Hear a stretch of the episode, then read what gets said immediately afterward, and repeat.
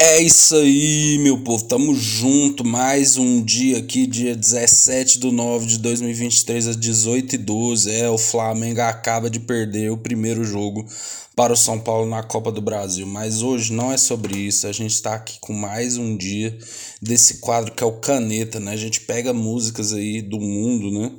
É, e analisa algumas coisas, traz algumas curiosidades, às vezes que não tem nada a ver com a letra, coisa da minha cabeça, mas é isso. Antes, segue a gente lá em arroba Jovens Idosos Cast, certo? É, e me segue lá no Instagram, arroba Ulisses com Y, underline S Silva, certo? E é hoje a gente vai falar dessa letra que, assim, há quem diga que não é a letra mais genial, né? Mas serve como uma homenagem a esta grande voz que é, fez parte, faz parte né, do imaginário da música brasileira. E também de duas grandes cantoras do meio sertanejo que ainda estão aí fazendo grandes shows e lotando várias. Acho que lotando estádios, né? Enfim, hoje vamos falar de Esqueça-me Se For Capaz, de Marília Mendonça e Maiara Maraíza, certo? Então vamos. Pô, vamos lá, né? É enfim, né? Essa letra aqui, é, essa música assim, é uma música bem simples, né? Então, tipo assim, ela é, ela tem acordes é, bem, bem básicos, né? E aí, é, ela assim, tem, tem um toque de sanfona ali no fundo, né? Mas é bem tranquilo, né? Bem, bem uma música bem de boa, né? Mas ela é muito representativa, né? Porque através de, através, através dela a gente vê como as mulheres hoje em dia, né? As mulheres ao redor dos, nossa, velho, caralho, o que que eu tô falando? Como as mulheres ao longo dos anos mudaram o cenário do sertanejo. Hoje em dia o sertanejo é deve muito às mulheres, né? É um estilo que atrai muitas mulheres para os shows é, hoje em dia. As letras são voltadas principalmente para as mulheres e hoje em dia é, grandes cantoras, né? É, acabam conseguindo romper a barreira do machismo, certo?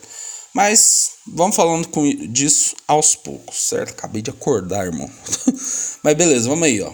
Então a música começa, né, ó Vai ficar subiando.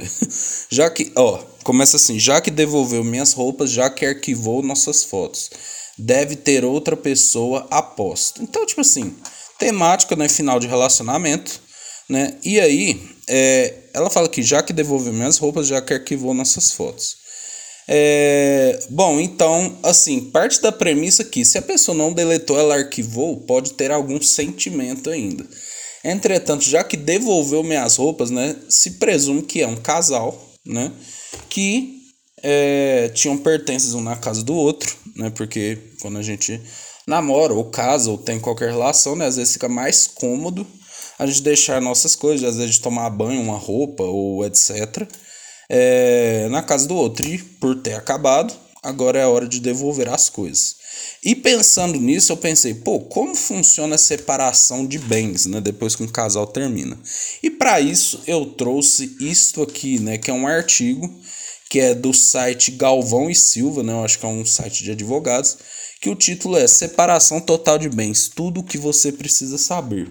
Né? E eu tô aqui esperando o, o meu navegador abrir, né, que é muito legal, né, a gente está fazendo o programa, é, espera que as coisas aconteçam rápido e aí é, não não abre os links, né? E aí eu tenho que pesquisar aqui que nem um otário.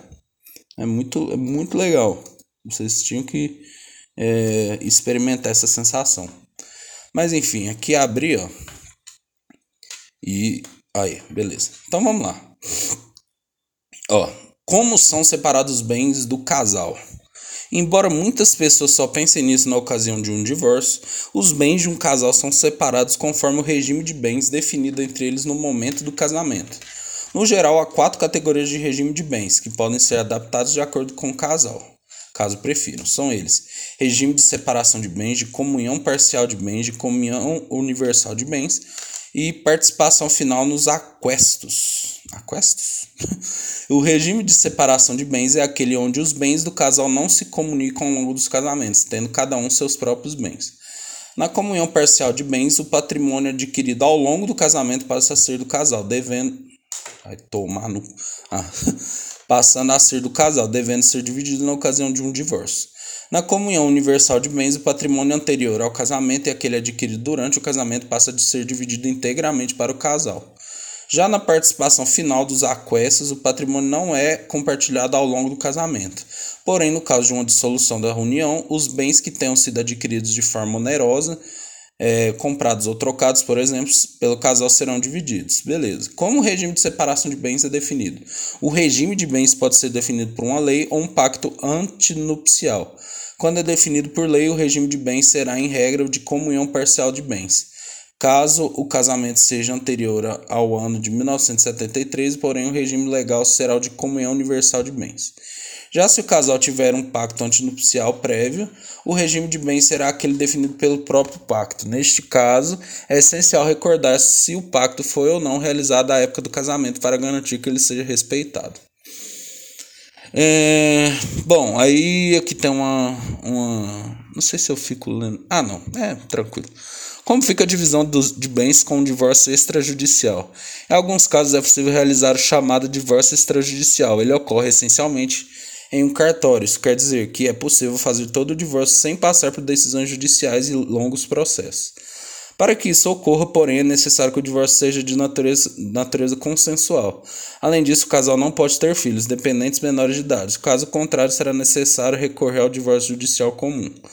O divórcio extrajudicial obedecerá ao regime de bens existente naquele casamento, do que do mesmo modo que ocorreria no caso de um divórcio judicial. A diferença é que, por se tratar de um cenário consensual, os ex-cônjuges podem acordar pequenos ajustes para que bens não precisem ser vendidos. Se você está em. Ah, aí é propaganda. Mas enfim, né? É assim, é foda, né? Terminou o relacionamento, casamento principalmente, né?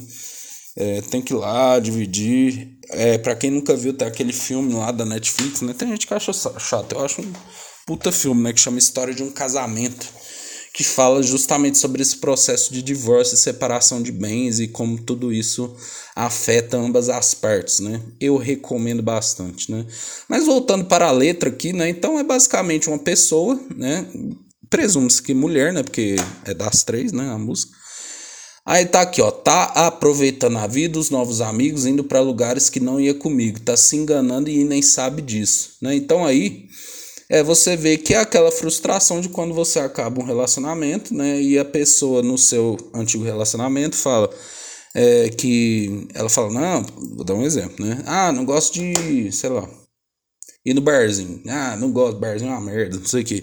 Aí termina o relacionamento, ela tá no barzinho todo dia, né? E você fica se sentindo, pô, irmão, tô sendo, fui enganado, né? Porque se a pessoa falava que não gostava, né?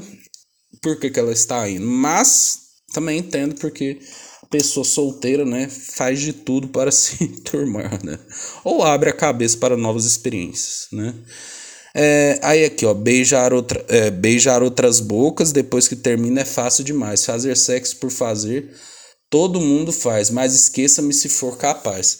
E aqui eu, eu quis pesquisar é, uma coisa aqui, né? É, uma pesquisa, né? Que até saiu aqui na lamentável. Aqui, ó, não, esse aqui é o melhor, né? É, é, uma, é uma notícia que saiu, inclusive, no G1, que revoltou, né? É, vários, várias pessoas na época, né? Ela tá um pouquinho velho, né? Mas assim. Eu acho. Não, mas eu acho que foi atualizada. Pera aí. Deixa eu ver, deixa eu ver. Geração Z. Vamos lá falar deles, né? Aqui, ó. É. O, pragma... o pragmatismo da geração Z sobre amor e sexo. Por quê? Porque eu vi que as gerações mais novas, né, é, estão cada vez mais fazendo menos sexo, né, por mais que muitos deles falem sobre isso, é, esbanjem, né, o pragmatismo da geração Z sobre amor e sexo, matéria da Jessica Klein é, na BBC, certo? É, aí tá aqui, ó. É, você está pronto para construir uma família? Essa é a pergunta que Kyung Mi Lee, estudante da Universidade de Yale, nos Estados Unidos, apresentou em um artigo de fevereiro de 2020, titulado Setting Down Romance in the Era of Gen Z Constituindo Família, o romance da era da geração Z, publicado no jornal universitário Yale Daily News. Estaria ela e seus colegas seguindo a tendência dos milênios de postergar o casamento? Milênios, né? Nós. Cerca de dois anos depois que escreveu o artigo, li agora com 23 anos de idade acho que a resposta é sim, mas por uma razão que talvez seja diferente de seus companheiros millennials. No meu imaginário cultural, a aversão a compromisso de longo prazo significa que as pessoas estão tendo mais relacionamentos. Em outras palavras, Lee acredita que os milênios, nascidos entre 1980 e 95, levaram mais tempo para se casar, pois estavam ocupados aproveitando a vida. Que tem a ver com o que está falando na música. para a geração Z, nascida entre 95 e 2010, ela imagina que as pessoas têm aversão a relacionamento de longo prazo porque elas estão mais introspectivas sobre os tipos de relacionamentos que desejam ter. Cada vez mais pesquisas confirmam a opinião de Lee. A geração Z parece ter uma visão muito pragmática dos relacionamentos em comparação com as gerações anteriores que estão fazendo menos sexo. Elas compreendem que poderão ter parceiros diferentes em diferentes épocas da vida. Podem atender às necessidades diversas, segundo Julie Arbit, vice-presidente global de conhecimentos do grupo de comunicação Vice. Sua pesquisa envolveu 500 participantes do Reino Unido e dos Estados Unidos, na maioria de geração Z e Millennials, com alguns participantes da geração X incluídos para comparação, e concluiu que apenas um em cada 10 integrantes da geração Z afirma decidido firmar compromisso. Outros pesquisadores chegaram a conclusões similares. Segundo um estudo sobre a geração Z na Índia, por exemplo, 66% dos participantes aceitam que nem todos os relacionamentos serão permanentes enquanto 70% rejeitam uma relação romântica limitadora. Os pesquisadores e membros da geração Z atribuem essa questão a dois fatores. Principalmente, essa geração está entrando na idade adulta em uma época particularmente delicada, marcada pela pandemia de Covid-19, mudanças climáticas cada vez mais sérias e instabilidade financeira. Muitos acreditam que precisam atingir a estabilidade sozinho antes que outra pessoa entre em cena. Mano, isso é muito real. Tipo assim, eu fico vendo que nossos pais, né, e avós, eles assim, casavam muito cedo, né? Então, mesmo que não tivesse dinheiro, o bagulho é casar, tá ligado? E nós dois é conseguir junto. Hoje em dia, a gente tá muito preocupado em se firmar, né, nesse mundo capitalista, né? Que, pô, assim, eu sou milênio, né? Mas eu acho que os, os da geração Z ainda mais. Porque, velho, senão não dá, viado. Sabe, é tudo muito caro, ter filho é muito caro, é, é tudo muito inacessível, né? Então as pessoas querem é, ter uma. não querem passar perrengue, né?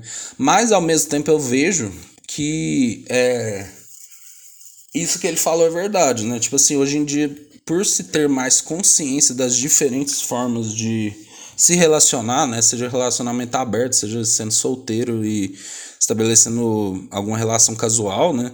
Não necessariamente tem aquela pressão pelo casamento, né? Então eu acho assim, por exemplo, ele falou, né? Ah, é 1980, um cara de 1980 já pode ter um filho é, adulto já. Por exemplo, se ele teve um filho com 18 anos ou até 16, o filho já é adulto, né? Então eu acho que o pai dessa, dessa pessoa já tá mais.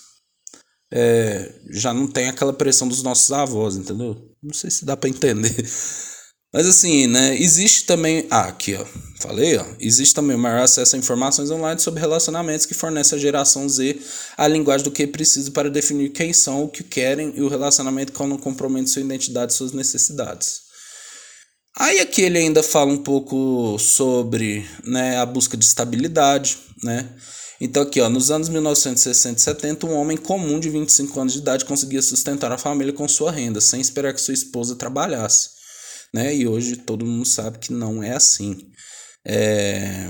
E aí tem a pandemia também, né? Então aqui ele tem uma, uma, uma sessão que fala assim: Busca da Alma, um estudo global sobre amor depois do lockdown, conduzido pelo grupo de comunicadores, comunicações Vice em setembro de 2020 no qual 45% dos participantes eram da geração Z, demonstrou que 75% estavam solteiros e não namoraram, não namoraram durante a pandemia. Muitos relataram que isso ocorreu em parte porque eles queriam usar o tempo sozinhos para se conhecer melhor antes de buscar um parceiro. Isso é legal. Isso chama terapia, né? Uma geração que faz mais terapia, né? Que busca mais autoconhecimento. Então, assim, o povo fica, é, essa geração de agora. Mano, eu acho que a geração Z tem muito a ensinar pra gente, né? Porque são pessoas que se preocupam com o bem-estar mental antes de tudo, né? É, e aí fala, né, um, um tanto que antes de entrar no relacionamento as pessoas preferem estar dedicando tempo a si próprias, né? É, e aí é, é legal, é, é, é um artigo muito interessante, né, que fala justamente sobre isso, né? Então assim, você vê, né, quando ela fala fazer sexo por fazer todo mundo faz, né? Esse todo mundo, na verdade, lógico, é uma figura para dizer assim, ah, é comum, né? Mas interessante que talvez essa visão é, possa mudar, né? Talvez tem diversas visões. Né? Tem gente que só gosta de fazer sexo com relacionamento, tem gente que só gosta de ocasional, tem gente que, sabe, tem diversas formas, né? Mas é uma curiosidade aí para você que não sabia disso. É, aí tá aqui, ó. É eu falei disso. Ah, tá. Beijar. Ah, falei, né? Beijar outras bocas, depois termina é fácil demais fazer sexo. Isso. Aí aqui, ó, é, é muito legal essa frase aqui dela, né? Esqueça-me se for capaz, né? Por quê? Isso aqui soa quase como um, um feitiço, né, velho? Tipo assim, você não vai conseguir me esquecer, né? Eu lembrei também muito daquela música I Put a Spell on You, né? Que eu não sei se é da Nina Simone, mas ficou famosa na voz dela, né? E tipo assim, olha só como é diferente a abordagem. Enquanto a música da Marília Mendonça é uma coisa empoderadora feminina, é, olha aqui, ó, lancei um feitiço em você, né? Que é a tradução. Aí, lancei um feitiço em você, pois você é meu. É melhor você parar com o que tem feito, não estou mentindo. Você sabe que não posso suportar você andando por aí, você sabe que é melhor. Eu não posso suportar porque você me decepciona. Lancei um feitiço em você, pois você é meu, você é meu. Eu te amo, eu te amo, eu te amo de qualquer forma. Eu não te suporto se você não. Eu não me suporto se você não me quiser. Sou sua agora mesmo. Ah, você me ouve, lancei um feitiço em você, né? Então, tipo assim, mano, a mulher desesperada através da atenção de um homem, né? Eu não sei se foi feito, né? Porque pode ter sido um homem para um, uma mulher. Mas como ficou famosa na voz da Nina Simone, né, fica muito fica muito marcado, né? Então você vê assim, né, mulheres entendendo que não precisam de homem, né? É, aí ela ainda fala aqui, ó, pode namorar e postar para tentar tirar minha paz. Muda telefone de cidade, vai, mas esqueça-me se for capaz. Quando ela fala que namorar e postar, né, eu achei um outro artigo, né, que fala justamente isso. Casais que não expõem a relação na internet são mais felizes, né? Pô, isso aqui é sacanagem, eu acho que é verdade. Vamos ver, vamos ver, ó. É, é assim, um artigo do Terra pra você ver, né? Mas eu acho interessante. É um texto da Raquel Barreto, né? Casais que não expõem a relação na internet são mais felizes, diz estudo. Segundo pesquisa, a exposição excessiva nas redes sociais pode contribuir para a infelicidade do casal e até fim da relação. É muito comum ver casais compartilhando momentos especiais da vida nas redes sociais. No entanto, um estudo publicado pela revista científica Personality and Social Psychology Bulletin, é isso? mostrou que esse hábito pode ser prejudicial à felicidade do casal. Eu acho, né? Porque quem posta demais tá vazio por dentro, não é não? Conforme o estudo, casais que se, que se publicam de forma exagerada detalhes e fotos da relação são ansiosos e inseguros. Essas características, de acordo com os pesquisadores, geram problemas no relacionamento. Por outro lado, casais que evitam expor na sua vida, a sua vida na internet são mais felizes pois preferem viver os momentos reais ao lado da pessoa amada. Isso é muito louco, né? Porque, por exemplo, assim, é... eu fico vendo que aquele bagulho da Matrix vai ser cada vez mais real, tá ligado? Porque, tipo assim, a gente, vi... a gente é como se, como se a gente fosse uma pessoa na internet, tá, tá ligado? A gente tem, tipo, nossa, nossa personalidade, aquilo que a gente gosta, nossos dados, é, as pessoas que a gente é amigo tal, e tem um cancelamento, sabe? Então, de, de certa forma, a gente já vive uma outra realidade paralela, né? E é muito louco isso, né? E será que não tá. Será que viver não tá mais. não é mais importante, né? Fica aí a reflexão. É, para o especialista em relacionamentos Kai Bittencourt, as redes sociais são responsáveis por colocar muita pressão nas relações amorosas. Abre aspas, além da pressão de manter a imagem do relacionamento feliz, se criam expectativas irreais fazendo com que se espere a perfeição do seu parceiro ou parceira, o que é algo absurdo e impossível. Segundo ele, o hábito de comparar o seu relacionamento com o de outros nas redes sociais também é algo destrutivo para a relação. Papo retíssimo. Isso porque a realidade entre os casais pode ser muito diferente. Abre aspas. Quando você posta sobre, sobre sua relação, você está expondo não só os seus sentimentos, mas a sua vida pessoal para todo mundo, diz o profissional da plataforma. Nossa, meu patrocínio, beleza. É... Aí realmente, né? Fala um pouquinho aqui de privacidade, né? Ele fala aqui, ó. O especialista também acredita que outra razão pela dos quais os casais não se expõem tanto na internet são as, é, a privacidade. Quando você mantém o seu relacionamento offline, você tem espaço e liberdade para desenvolver e criar uma conexão íntima. É... Aí ele fala um pouco para não se importar tal. É muito complicado, né? Porque a força exige né, que a gente exponha tudo, mas ao mesmo tempo é... não é legal, né? E, é, eu tenho opinião sobre isso, né? De que quem posta demais sobre um assunto tende a. Alguma coisa está acontecendo. Mas enfim, né, velho? Pô, é... e aí, né? Aí tem aquele dado, né? Que tipo assim é, o Instagram é considerado a pior rede social para a saúde mental dos jovens, né, segundo pesquisa, né, que é uma matéria da BBC. Mas eu acho assim que nem, nem, se, nem se discute isso, né, porque o Instagram é uma grande vitrine de comparação, né, então você fica lá se comparando né, com outras pessoas. Né? Deixa eu ver se dá para ler isso. Não, acho que acho que dá para ler, né, esse artigo aqui, ó. Instagram é considerada a pior rede social para saúde mental, saúdes mentais dos jovens, segundo pesquisa. É... Aí, pesquisa do Reino Unido. Na enquete, 1.479 pessoas com idade entre 14 e 24 anos avaliaram aplicativos populares em quesitos como ansiedade, depressão, solidão, bullying e imagem corporal. A Organização da Saúde Mental pediu às empresas que mantenham os aplicativos aumentar a segurança dos usuários. Em resposta, o Instagram disse que uma das suas maiores prioridades é manter a plataforma como lugar seguro e solidário. Uhum. O estudo da Sociedade Real para a Saúde Pública é, na Grã-Bretanha sugere que as plataformas avisem através de um pop-up toda vez que houver um uso excessivamente intenso das redes sociais, que identifique usuários com problemas de saúde mental. O Instagram diz que oferece ferramentas e informações sobre como lidar com bullying e avisa os usuários sobre conteúdos específicos de algumas páginas. A pesquisa afirmou que as redes sociais podem estar alimentando uma crise de saúde mental. No entanto, ela também pode ser usada para o bem, segundo o estudo. O Instagram, por exemplo, teve um efeito positivo em termos de autoexpressão e autoidentidade. É, o problema é isso, né? É você ter um espaço para se expressar, né? Um espaço que antes não existia, mas ao mesmo tempo é ter essa vitrine de comparação e de coisas sem profundidade. Né?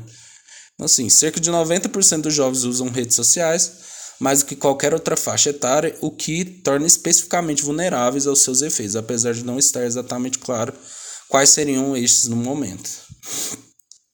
Aí fala aqui um pouco da Isla, né? Isla é uma jovem de 20 e poucos anos, ela ficou viciada em redes sociais durante a adolescência, quando estava passando por um momento difícil. É, aí ela fala que é, encontrou apoio numa comunidade online, mas começou a negligenciar as amizades da vida real. É, e aí, é, aí é, é, a dualidade, né? Se sentir acolhida por algumas pessoas, mas se sentir atacada por outras, né? Como vemos hates, né? É, aí aqui, ó, aviso de que as pessoas estão fazendo uso excessivo das redes sociais é, identificação por parte das plataformas de usuários com problemas de saúde mental pelo conteúdo postado, seguido de indicações discretas, como eles podem conseguir apoio, sinalização de quando as fotos foram digitalmente manipuladas. Isso aqui é muito importante, né? Porque principalmente para as mulheres, né? Porque uma mulher lá toda bonitona tal, mas muito, muito filtro, muita edição, né? Isso aqui aí já aumenta a, comparação, né? Muito interessante essa matéria, né? Falando de rede social. Mas aí que tá, né? É, aí depois a, as três repetem, né? A, a música. E aí, né, velho? É muito louco isso aqui, né? É... Como. Aí agora a gente entra no, no principal, né? Como as mulheres revolucionaram né, a abordagem do sertanejo. Porque o sertanejo, é, o antigo de raiz, ele tinha uma abordagem de como se é, a mulher fosse uma grande desgraça na vida deles, né? E aqui, ó, eu vou colocar inclusive a letra aqui, ó, de Cabocla do Tonico e Tinoco, né? Aí aqui, ó. É, cabocla, como é triste meu viver, sem esquecer um só momento teu amor. Me deixaste no sertão abandonado, este caboclo magoado, padecendo a grande dor. Sua casinha lá no alto da montanha agora é tão estranha, tem mesmo a cor da saudade. Que crueldade da cabocla, minha amada, esqueceu sua morada e minha felicidade. Que crueldade da cabocla, minha amada, esqueceu sua namorada, ah, esqueceu sua morada e a minha felicidade. Pedi a um santo minha felicidade, eu quero por caridade o amor dessa mulher. Querem tanto, quem tanto quer quem te ama e quem te adora. Tão triste chora nesse rancho de sapé. Então, tipo assim, velho, a mulher, ela vai embora e deixa uma desgraça, né, na vida do homem e tal, né. É, e aí, né, velho, pô, você vê como que a mulher vai se sentir atraída para ouvir esse tipo de música, né, sendo que é, né, só desgraça, né, ela é responsável pela tristeza do homem, né. E tem também outras falas problemáticas, né, velho? Tipo a música Maria Chiquinha, né? Que é do. que foi famosa pelo Sandy Júnior, mas quem escreveu, se eu não me engano, foram os avós, né, velho? Então, nossa, essa letra aqui, meu Deus do céu. Ela falou: o que, que você foi fazer no mato, Maria Chiquinha e tal. Aí é basicamente um cara abusivo, né? Aí eu precisava cortar a lenha, o meu bem. Aí, com quem que você tava lá, Maria Chiquinha? Aí, era filha da Sadona Genaro Meu Bem. Eu nunca vi mulher de culote Maria Chiquinha. Era a saia dela amarrada nas minhas pernas, Genaro. Eu nunca vi mulher de bigode Maria Chiquinha. Ela tava comendo jamelão, Genaro Meu Bem. No mês de setembro não dá jamelão. É, né? O cara eh, querendo saber de uma traição, né? É... Aí é o cara apertando, né? É... Aí, não, olha isso aqui. Então eu vou te cortar a cabeça, Maria Chiquinha. É, é, e eu vou te cortar a cabeça. Aí, o que, que você vai fazer com o resto, Genaro, meu bem? O que, que você vai fazer com o resto? O resto, o resto pode deixar que eu aproveito. Mano, olha isso. Olha isso. Gente, não é possível, né? É crianças cantando essa música, né? O Brasil não tem limites, né? Tanto que na tour da nossa história eles até mudaram essa música aí, né? Não, é absurdo isso aí. É, aí aqui, ó, Meu Sonho de Amor, Lourenço e Lourival. Né? Vamos lá, vamos lá. Meu Sonho de Amor, Lourenço. É isso?